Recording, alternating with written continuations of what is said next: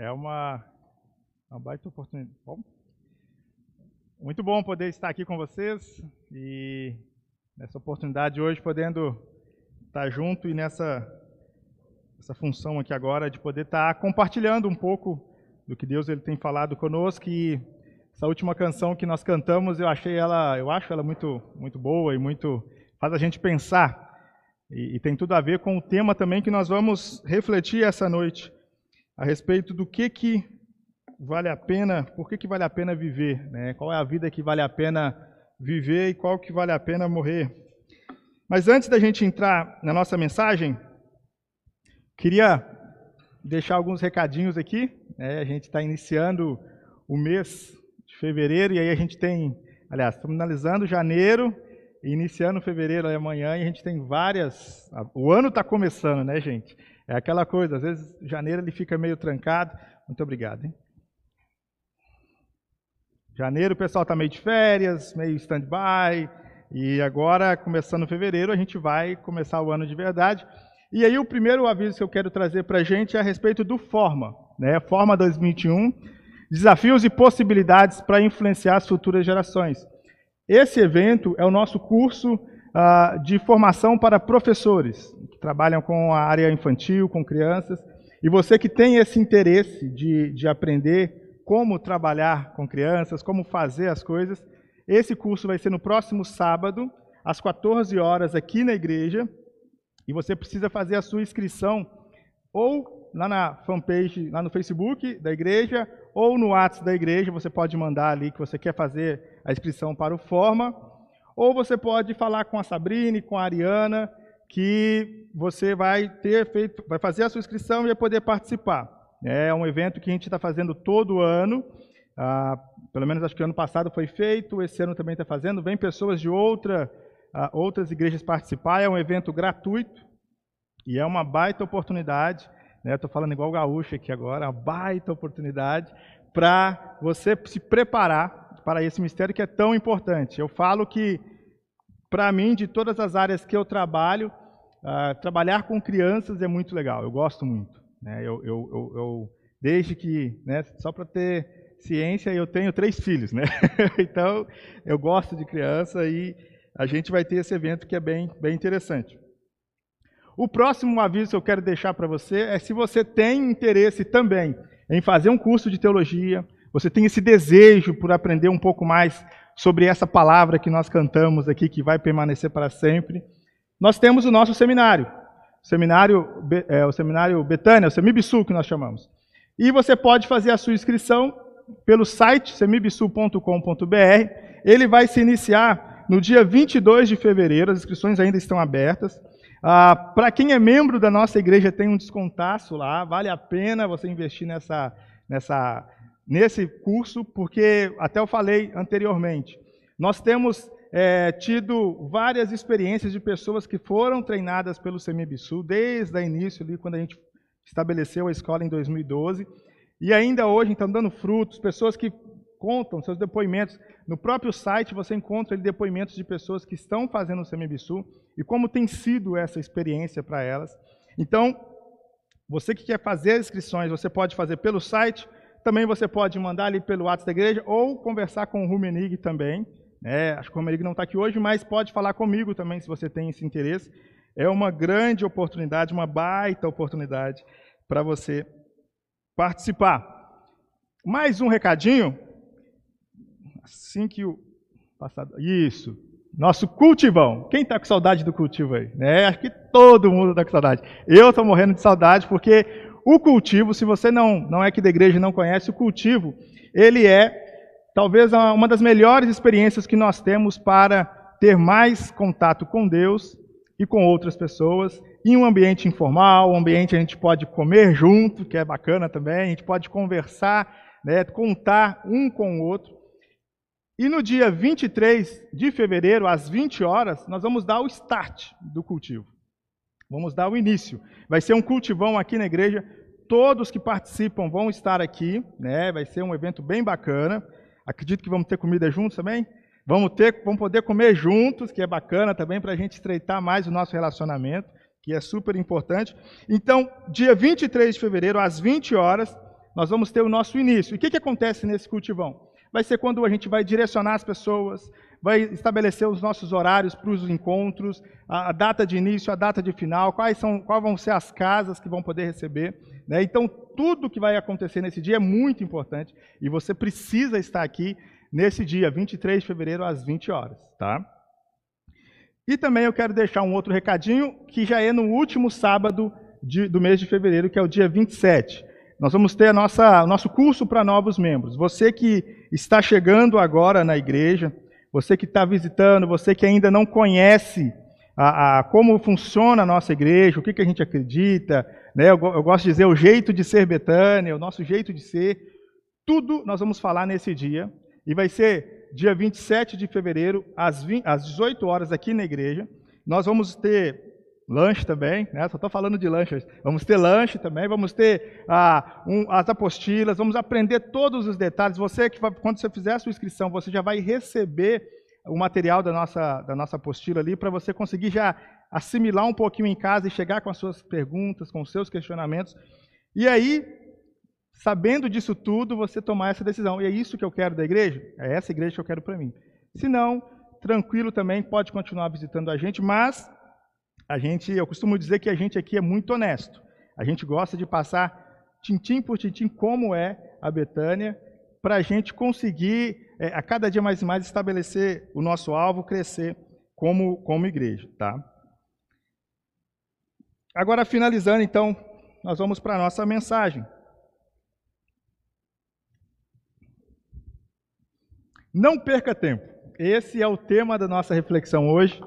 É o tema que eu separei para a gente conversar um pouquinho, ou para a gente pelo menos pensar um pouquinho de como a gente está lidando com, com o tempo.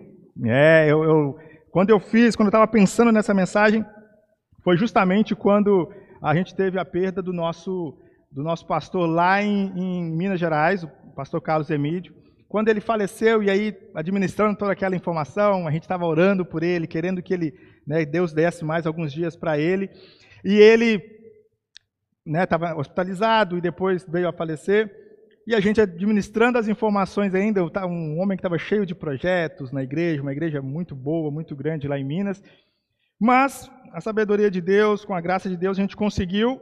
E eu comecei a pensar sobre essa questão do tempo. Comecei a, a pensar na minha vida sobre o que, que eu tenho feito com o meu tempo e eu quero compartilhar com você também para que você possa pensar sobre isso, o que você tem feito com o seu tempo. Uh, nós já estamos finalizando o mês de janeiro. Né? Até então nós tínhamos uma expectativa para o 2021 chegar, talvez estabelecer algumas metas, talvez a gente já colocou alguns planos, talvez já desistimos desses planos que colocamos no início do ano, mas está aí o tempo, nosso tempo está aí.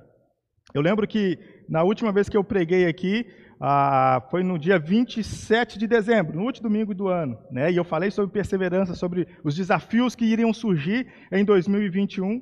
E nós já estamos finalizando o nosso mês. Ou seja, aquela frase que já é até batida, o tempo ele não para. O tempo ele está andando, ele está continuando. E é interessante porque na nossa vida hoje, no nosso tempo que nós vivemos hoje, é muito valorizado essa questão de você não perder tempo.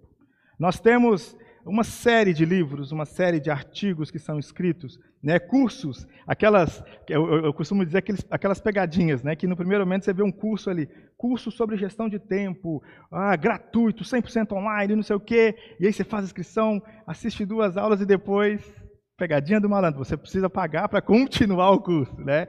Mas a gente tem uma enormidade, é bem provável que você deve ter aberto ali a sua rede social ou o seu e-mail e apareceu uma proposta de um curso para você gerir melhor o seu tempo.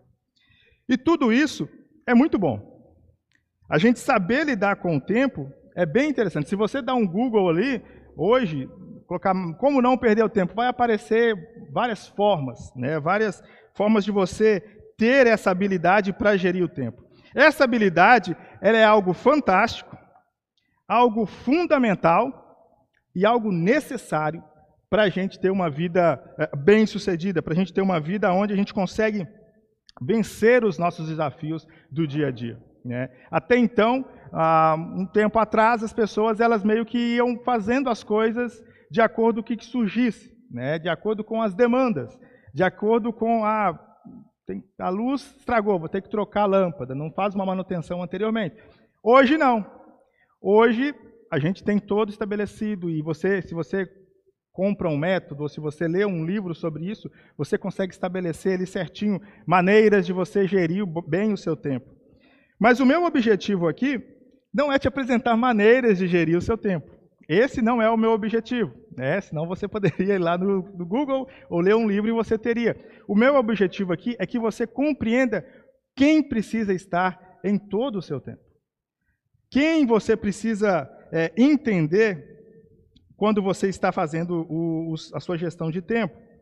Uma, uma música que eu gosto muito de um, de um poeta, e, e o, é, o João Alexandre, ele fala que a vida é como a fumaça, nem bem se fez, se desfaz, e cada instante que passa é um passo a menos e a mais. Na direção do fim, frio, feroz, o fim de todos nós. Normalmente a gente não gosta de falar um pouquinho sobre o tempo, porque liga a gente ou remete a gente à própria questão da morte. Todos nós sabemos que os nossos tempos estão, que o nosso tempo está indo, a nossa vida está se esgotando, a gente está, é, é como a gente pode dizer, está se esvaindo a nossa vida. Normalmente a gente não gosta de falar sobre a morte. É bem provável que essa semana, é, você não tenha nem pensado sobre isso.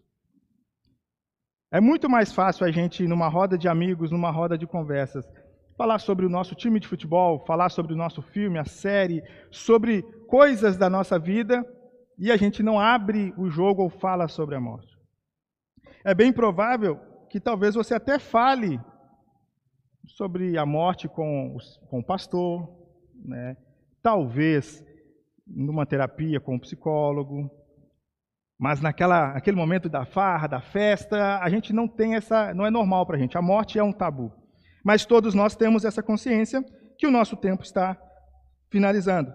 Salomão, quando ele escreve ali, né, Salomão já estava bem mais velho, assim, bem experiente. Salomão foi o cara que mais, depois de Jesus, mais teve sabedoria no mundo. E ele coloca no, no escrito dele lá em Eclesiastes que é melhor o dia da morte do que o dia do nascimento. É melhor o fim é você ir numa casa onde há luto do que numa casa onde há festa.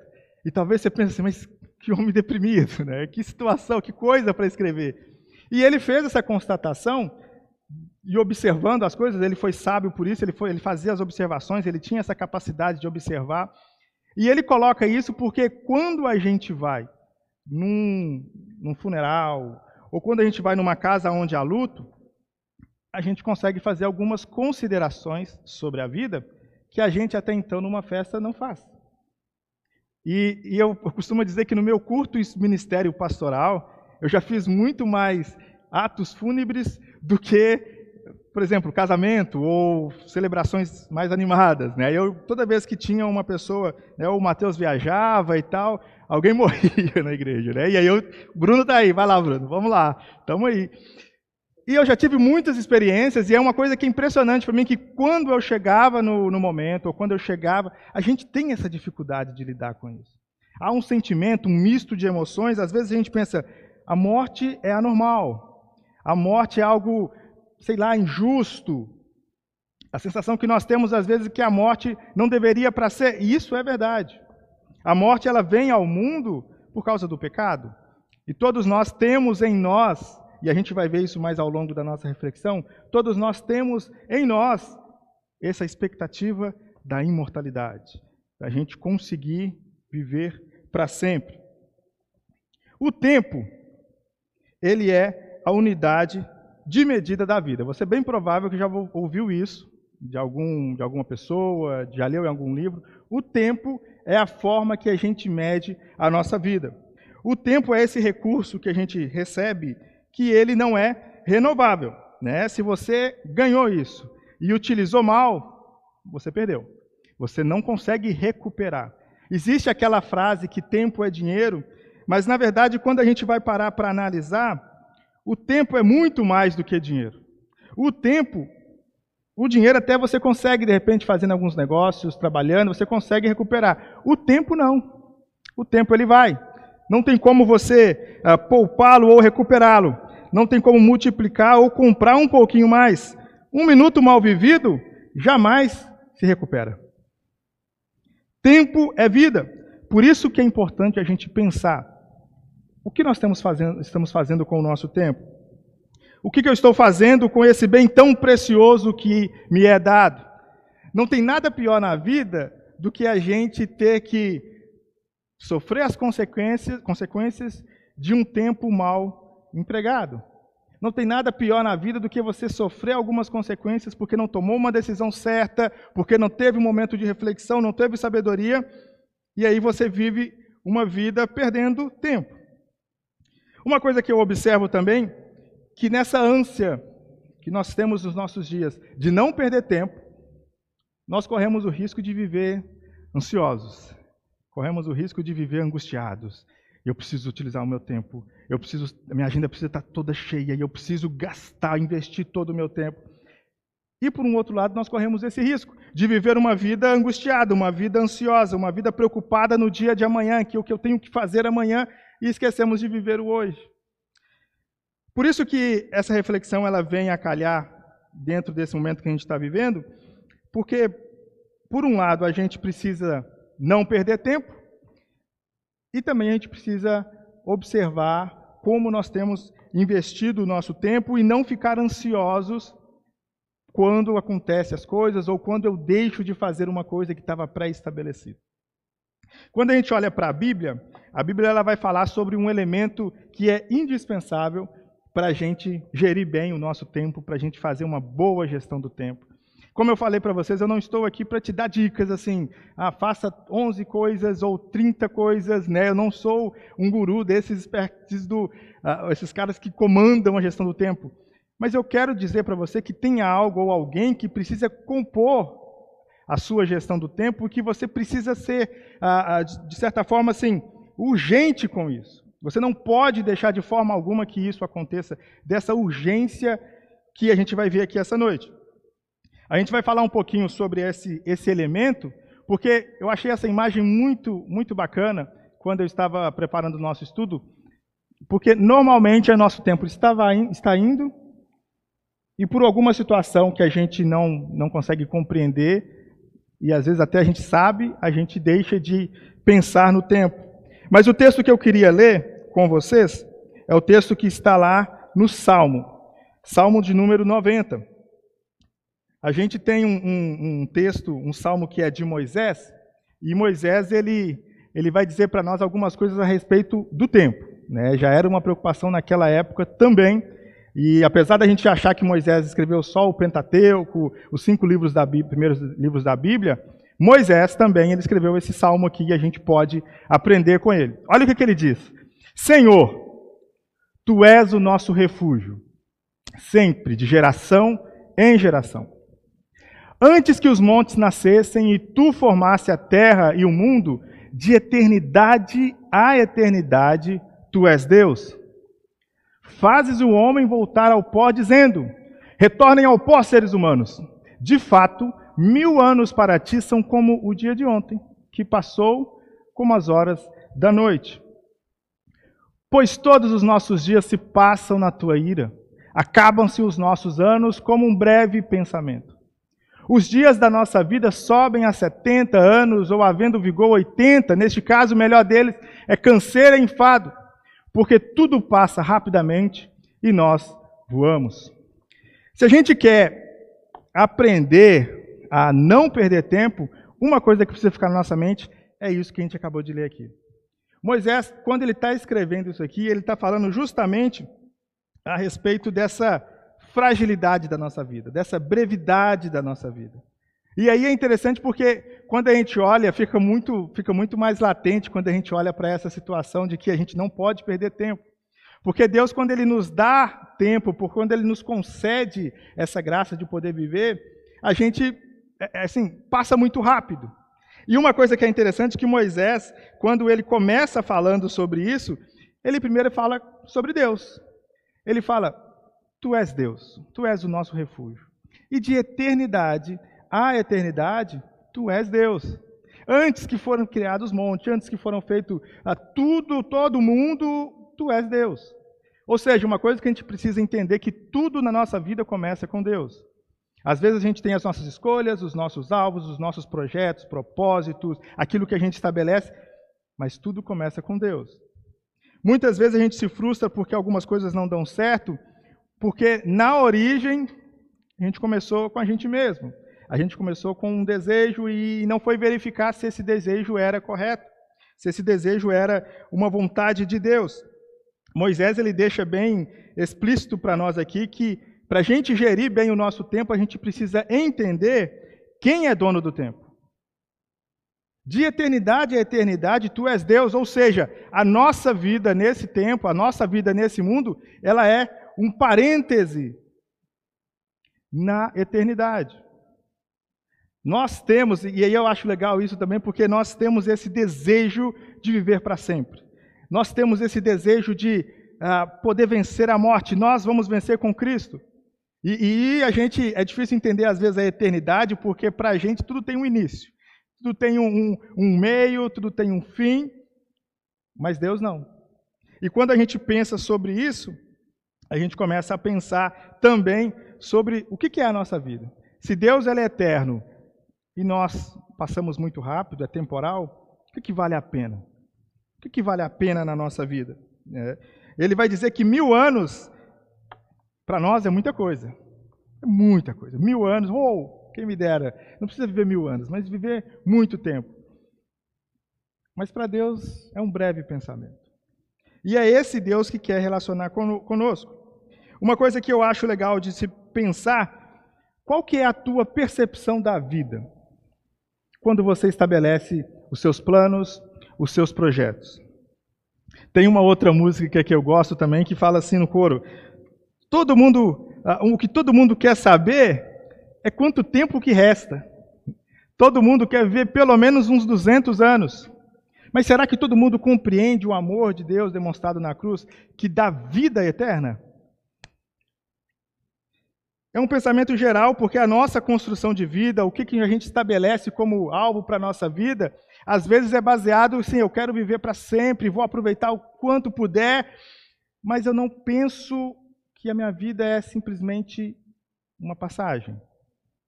E que existe alguém que pode sim me dar essa vida eterna.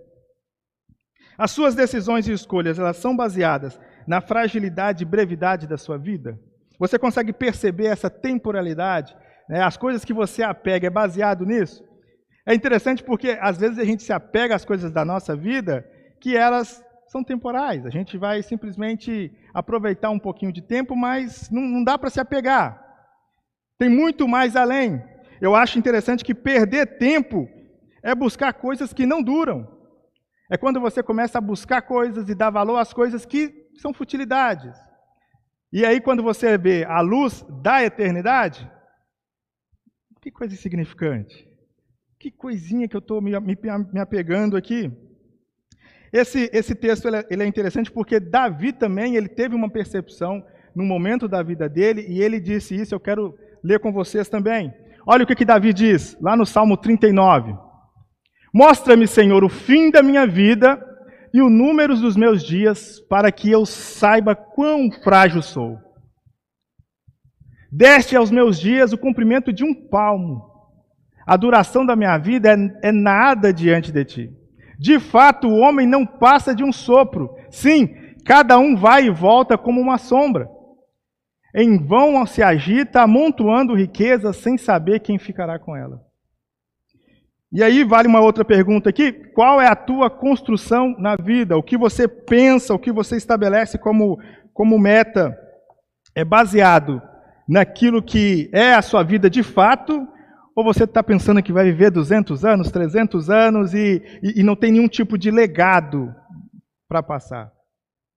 São questões interessantes de se pensar, porque, como eu falei, a, a ideia não é você ter a, a não é você ter só dicas para você cumprir ali o checklist da sua vida e ok, eu vivo a minha vida de qualquer jeito. Não, é entender quem que é o cerne da sua vida, quem que é o centro da sua vida. Toda vez que a gente pensa a respeito dessa questão da eternidade, ela está colocada em você porque Deus quer viver com você para sempre. Só que existe algumas coisas que Ele apresenta para a gente e Ele deixa na nossa mão. Você quer ou não? Né? Você quer fazer ou não? Quando a gente volta para o texto que, que Moisés ele, ele disse, lá no Salmo 90, olha o que, que ele diz ali. Eu, eu recortei essa, essa sessão também. Ensina-nos a contar os nossos dias para que alcancemos o coração sábio. Existe uma necessidade, se a gente quer aproveitar a nossa vida, existe uma necessidade da gente aprender essa matemática de contar os dias de saber como, como que está a nossa vida, quanto tempo que resta e, e o que, que eu vou fazer com isso. E ele vai dizer que a gente tem a possibilidade de ter um coração sábio, ou seja, é necessário ter uma habilidade para poder gerir bem o tempo diante de Deus. À luz da eternidade, a gente precisa ter essa sabedoria. O que o, o a, a, proposta que Moisés está dizendo para a gente é como eu posso agir melhor, o melhor possível, com o tempo que, que eu tenho. Como que eu posso entender a vida e, e poder tomar decisões? Acredito que se eu te perguntasse isso hoje, você quer saber todas as coisas, tomar todas as decisões certas, uh, entender todos os caminhos e ser mais assertivo nas suas decisões? Eu acredito que você vai falar assim, sim, eu quero. E a gente tem isso na Bíblia. A gente tem essa, essa, essa proposta de Deus de nos dar essa assertividade nas nossas decisões. Quando a gente olha para o livro de Provérbios e, Provérbios, e a gente vai ler alguns versículos aqui, eles vão mostrar para a gente como que é esse coração sábio. É muito mais do que simplesmente obter um conhecimento. Às vezes a gente pensa, e aí eu falei desses cursos que aparecem para a gente, né? às vezes a gente pensa, não, vou dominar, vou fazer o curso, vou ser um cara expert no negócio, vou saber tudo e. Mas a sabedoria não é só você adquirir conhecimento. A sabedoria, esse coração sabe o que ele vai dizer, é justamente você tomar a decisão correta, a decisão certa, quando não tem ninguém te falando para fazer o que você tem que fazer. Por exemplo, eu sei que adulterar é pecado. Está escrito na Bíblia, tem uma lei de Deus sobre isso. Adulterar é pecado, eu sou fiel à minha esposa. E também, da mesma forma, quando eu vou no médico, eu estou passando mal, o médico me receita um remédio lá, e toma esse, você vai ficar bem. Eu vou lá, tenho esse conhecimento, vou tomar o remédio, ok. Mas e quando não tem muita, muita claridade, né? não tem nenhuma lei falando a escolha certa a fazer? Por exemplo, como gastar o dinheiro? Como, como escolher a pessoa certa para casar? A gente não tem assim estabelecido ali, ó, você tem que casar com essa pessoa. Não é uma lei moral. Quando a gente tem aquela opção de qual emprego escolher, né? Qual é, eu preciso trocar de emprego, mas qual emprego escolher? A gente precisa de sabedoria para tomar essas decisões. E a sabedoria é algo que vem ao longo do tempo.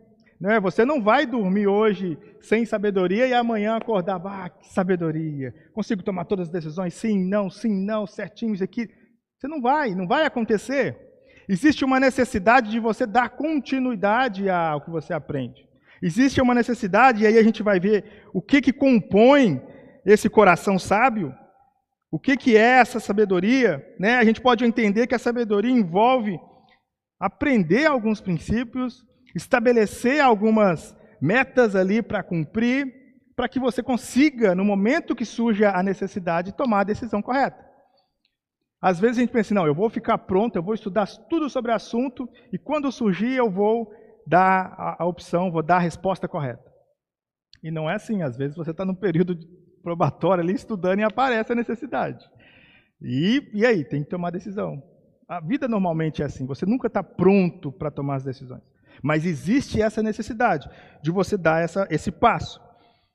Olha só, nós vamos ver aqui um texto, e eu, como eu falei, a gente tem vários textos, uma enormidade de textos, e eu, se eu pudesse assim, dar um conselho para você, todo dia leia pelo menos um capítulo de Provérbios que você vai conseguir entender um pouco mais sobre essa questão da sabedoria.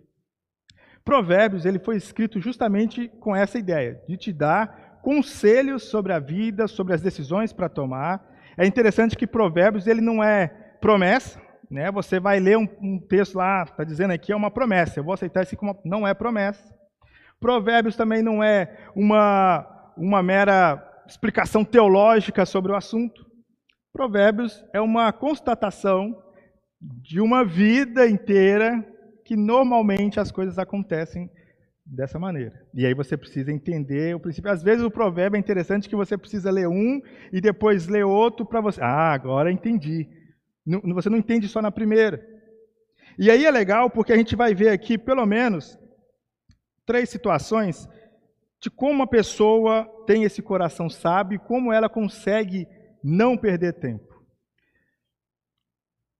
Ó, oh, detalhe que eu falei, a sabedoria vai te impedir de perder tempo. Por isso que é necessário a gente ler Provérbios. Olha o que, que diz Provérbios 3, 1 e 2. Meu filho, não se esqueças dos meus ensinos e que o seu coração guarde os meus mandamentos, porque eles aumentarão seus dias e lhe, e lhe acrescentarão anos de vida e paz. De cara aqui vocês já perceberam, né? A melhor forma de você não perder tempo é você ganhar anos de vida e paz, é você ser, você ter os dias aumentados. Né? E o conselho aqui do provérbio de Salomão, de cara você já consegue perceber. Mas a gente consegue apurar mais um pouquinho esse texto e ver alguns princípios que são fundamentais para a nossa vida quando a gente para para pensar sobre essa questão da sabedoria, do, do coração sábio de saber contar os dias. Olha o que, que ele fala. Primeira coisa que ele fala, meu filho. E aí é um ponto interessante porque normalmente nós temos uma relação com pessoas e precisamos ter uma relação correta com Deus. Quando ele está dizendo meu filho, é justamente essa relação. Você hoje pode ser considerado filho de Deus? Você hoje tem essa, essa condição de chamar Deus de pai? É interessante porque normalmente quando a gente olha ali, ó, ele fala: "Não se esqueça dos meus ensinos e o seu coração guarde os meus mandamentos". Às vezes a gente tem uma dificuldade enorme de pensar sobre mandamento e sobre lei, né? E a gente às vezes fica tentando esmiuçar, não, mas isso é lei, eu tenho que fazer isso, eu não, eu não posso fazer aquilo. Às vezes a gente entende que a gente, Deus ele quer meio que impedir a nossa felicidade. A lei, o mandamento, a regra vai acabar com a minha felicidade, eu nunca mais vou ser feliz, e muito mais pelo contrário. Quando a gente olha para essa coisa de você aceitar os mandamentos, aceitar uma instrução, é a primeira coisa, você tem que estar disposto a aprender. E aí, como eu falei, é muito mais do que só, ok, é isso que eu quero existe a necessidade de você colocar isso em prática. A gente sabe que aquela pessoa que aprende de verdade é aquela que coloca em prática. Ou seja, o princípio que nós podemos aprender: não perca tempo, seja receptivo ao ensino. Você é aberto para aprender de verdade? Você gosta de aprender, gosta de entender as coisas, e quando você aprende, você coloca em prática? Você está disposto a pessoa que tem o coração sábio é justamente essa pessoa. Quando a gente olha para tudo que a gente vive no Evangelho, a gente percebe que o Evangelho é a manifestação dessa boa vontade de Deus. Às vezes a gente para e pensa, ah, não, mas Deus não quer que eu seja feliz, Deus está me dando um mandamento, Deus está dando isso. Na verdade, não é. O próprio Evangelho, aí você para e pensa comigo sobre o Evangelho. A gente viu lá que, no, no Salmo 90, que de eternidade a eternidade tu és Deus. Aí Deus, para provar o seu amor, e Ele é criador do tempo, Ele entra no tempo. Ele entra no tempo e se faz homem para que a gente consiga ter esse relacionamento com Ele. Essa é a maior prova de amor do mundo. Quando a gente consegue compreender que Deus, Ele quer resgatar a gente do nosso pecado, Ele quer trazer a gente para perto, Ele quer viver eternamente conosco, a gente consegue entender que os mandamentos dele não são ruins para nós. É muito mais coisas boas para nós. Você consegue compreender essa, essa mensagem do Evangelho? Qual é a sua relação com o ensino de Deus? Qual é a sua relação com Deus? Você tem essa, essa capacidade hoje de chamar Ele de Pai? Você hoje é filho de Deus, Ele pode te chamar de filho e você pode, eu quero sim. Uma outra coisa que a gente aprende, e aí o texto ele vai continuar, ele diz o seguinte: Não deixe que a bondade e a fidelidade abandone você. Amarre-as ao pescoço, escreva-as na, na tábua do seu coração, e você encontrará favor e boa compreensão de Deus e das outras pessoas. A pessoa que é sábia, a pessoa que tem essa sabedoria, tem aqui essas duas marcas que é visível na vida dela: bondade e fidelidade. Hoje nós vivemos um tempo onde o mundo é muito instável e as pessoas são infiéis. Pessoa para cumprir hoje uma palavra, para cumprir hoje um compromisso, é muito difícil. Às vezes precisa ter registrado no cartório e não sei o quê, e faz cópias e mais cópias, e rúbrica e rúbrica e rúbrica. Mas a fidelidade e essa bondade, essa disposição para outras pessoas, elas são marcas indispensáveis, são um elemento indispensável para quem tem essa sabedoria, que consegue ter essa sabedoria. E aí a gente consegue aprender que não perca tempo, esteja aberto para bons relacionamentos. Às vezes a gente tem uma dificuldade enorme para se relacionar com outras pessoas. Às vezes a gente coloca, estabelece algumas né, alguns crivos ali. Ah, eu para me relacionar com pessoas, ela precisa ter isso, isso, isso, isso, isso. E eu preciso sentir alguma coisa não sei o quê. Quando, na verdade, a gente precisa ser esse, esse, esse agente de transformação na vida de outras pessoas. Quando ele fala sobre a gente amarrar essa marca, a bondade, no nosso, no nosso pescoço e a fidelidade, escrever na tábua do coração, traz a ideia assim de você vai se embelezar com isso, e querendo ou não, nesse mundo, como eu falei que a gente vive, você vai se destacar dos outros. Essa é uma marca de um coração sábio. Você vai conseguir se destacar, porque hoje as pessoas não são boas. Existe aquela bondade assim, né? Ah, eu sou muito bom, eu comprei essa camisa nova porque eu estou de aniversário e eu desembolsei, tive que me dar esse presente, né? Às vezes a gente é muito bom com a gente mesmo, né? Mas a bondade que Deus ele fala para a gente é essa bondade de você pensar essa relação para fora, para outras pessoas. Deixa eu te fazer uma pergunta: você precisa ser sempre o primeiro nas coisas? Esse é um termômetro. Como que é a sua reação quando você não é o primeiro? Esse é um termômetro para a gente medir isso.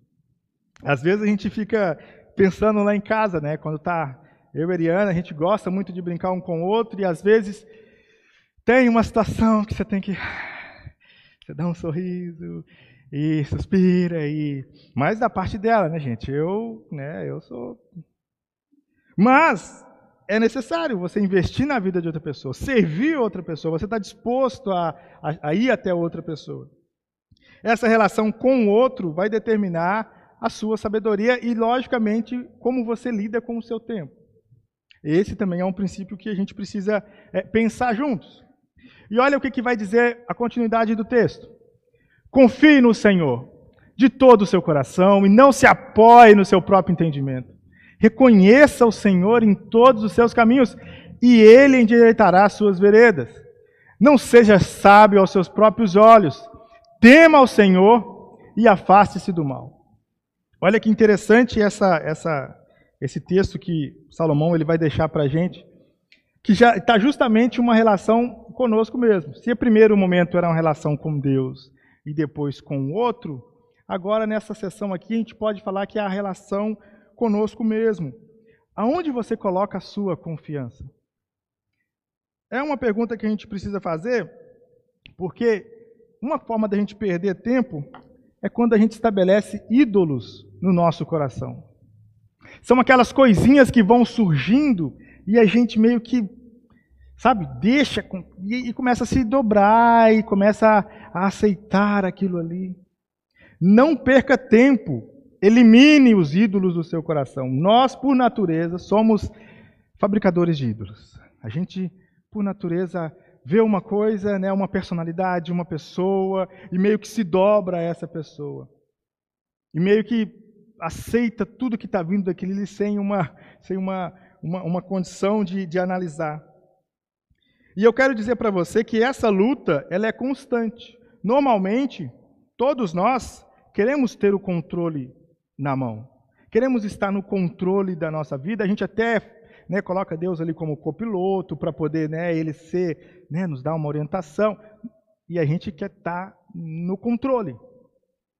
Às vezes a gente quer colocar ainda Deus como primeiro lugar, né? A gente faz aquela lista. Não, Deus é o primeiro na minha vida. Eu quero dizer para você que Deus ele não quer ser o primeiro na sua vida.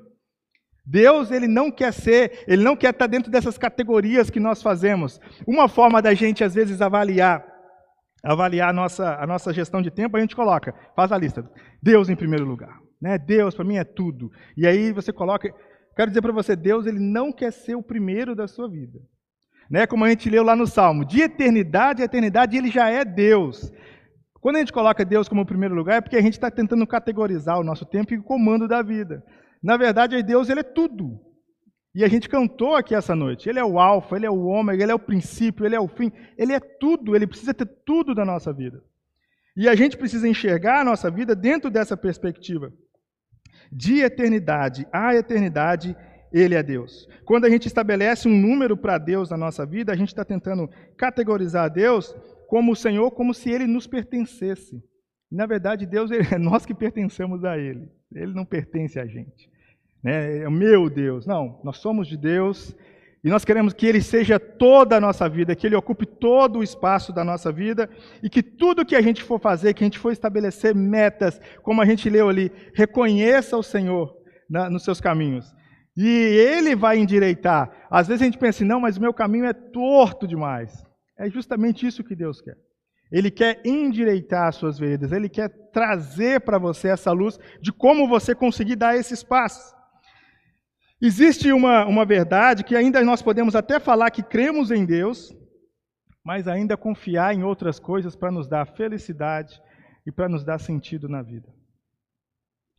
Por isso que é necessário a gente eliminar esses ídolos do nosso coração. Porque às vezes, quando a gente coloca os, os, ídolos, quando a gente coloca pessoas, família, trabalho, como esses ídolos do nosso coração, a tendência é que quando as coisas meio que balançarem, a gente meio que ficar sem, sem sabedoria para tomar as decisões. A gente fica instabilizado também. E aí, a gente não consegue tomar decisões certas, a gente não consegue analisar à luz da eternidade o que, que é o problema que eu estou passando. E, aí, assim, quando a gente olha para essa questão da eternidade, o que, que é o meu problema à luz da eternidade? O que, que é a minha situação à luz da vontade de Deus para a minha vida? São coisas que passam na mente uh, daquela pessoa que tem a sabedoria. Qual é o provável, o mais provável candidato a se tornar um Deus alternativo na sua vida? Aquela coisa que você pensa assim, bah, tenho, tenho me dobrado a essa situação aqui. Essa coisa aqui está tomando muito tempo de mim, está tá gastando com a minha vida, tá, minha vida está acabando nisso aqui, e isso aqui precisa ser eliminado da minha vida. A sabedoria ela é obtida por meio de uma longa experiência, reflexão, e é necessário que você comece a pensar o que você está buscando hoje? Te faz perder tempo ou te faz ter os dias multiplicados, acrescentados? Deus, como eu falei, ele tem um objetivo e ele acredita em você. Eu achei muito legal a fala da Sabrina aqui na hora da ministração, porque ela tocou bem num ponto interessante. Deus, apesar de toda a glória, de toda a santidade, apesar de toda a soberania dele, apesar dele ter, né, não tem início, é de do eterno a eterno, e Deus, apesar disso tudo que a gente às vezes nem compreende, Deus ele escolhe você, cada um de você, cada um tem um propósito diante de Deus. E Deus, ah, você pensa, não, mas eu não tem jeito. Tem jeito sim. Deus tem, Deus te dá o jeito. Deus te dá um propósito, Deus estabelece um, um, um propósito para a sua vida. Foi por isso que Jesus veio ao mundo. Porque ele viu que tinha jeito.